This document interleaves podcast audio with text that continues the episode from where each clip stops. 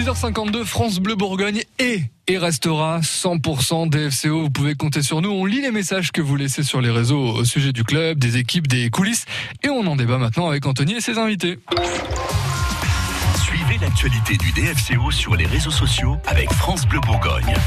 Sur le mur du DFCO, euh, on voit le président Delcourt poser fièrement à côté de sa nouvelle recrue Valentin Jacob. Valentin qui déclare le DFCO était le meilleur projet, ce qui me correspondait le plus en définitive. J'arrive dans un club où il y a tout pour poursuivre ma progression et réussir. J'ai pu visiter les installations, c'est top niveau.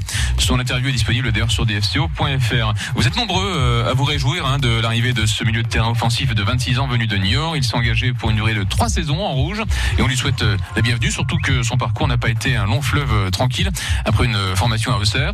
Il a dû ronger son frein et, passer par euh, le monde amateur afin de prouver sa valeur et gravir les échelons. C'est donc un gars qui a gagné sa place au mérite et, ceux qui le suivent louent sa justesse technique, une justesse qui nous a sans doute trop souvent fait défaut lors euh, de, cette année. Julien, le gars il vient d'Auxerre, ça devrait suffire pour mettre son poster dans votre resto, ça non? Ouais, c'est gage de qualité, hein. attention. Oui. Ah, donc lui il a été formé au Auxerre et en plus vous nous preniez le bilan en plus. Ils ont du mal les Auxerrois on a lancé le derby un peu trop tôt. Vous avez pris tous les Auxerrois là, c'est pas possible. bah non, non, mais c'est bien qu'il est repassé par le monde amateur. Ça fait un peu penser au parcours. Bon, euh, toute proportion gardée, mais à Ribéry qui avait fait exactement pareil. Il était descendu le monde amateur, il avait remonté les échelons. Donc. On a pas mal de footballeurs comme ça qui ont du mal à passer un cap pour passer pro. Ils repassent par le monde amateur. Finalement, au monde amateur, on voit que finalement ils sont un peu au-dessus du lot et ils reviennent dans le monde professionnel. Donc, euh, je pense que c'est une bonne recrue. Le bilan, c'est une bonne recrue.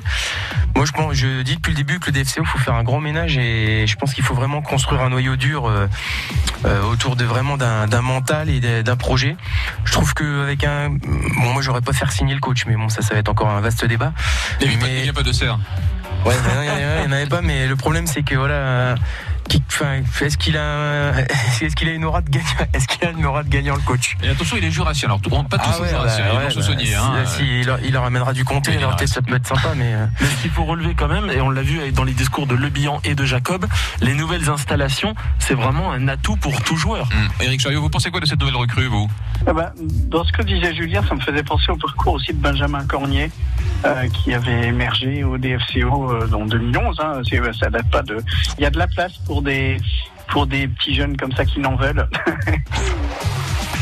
100% DFCO, 18h-19h, tous les soirs sur France Bleu Bourgogne. Les dernières infos mercato, c'est sur dfco.fr et aussi sur francebleu.fr Bourgogne. France Bleu.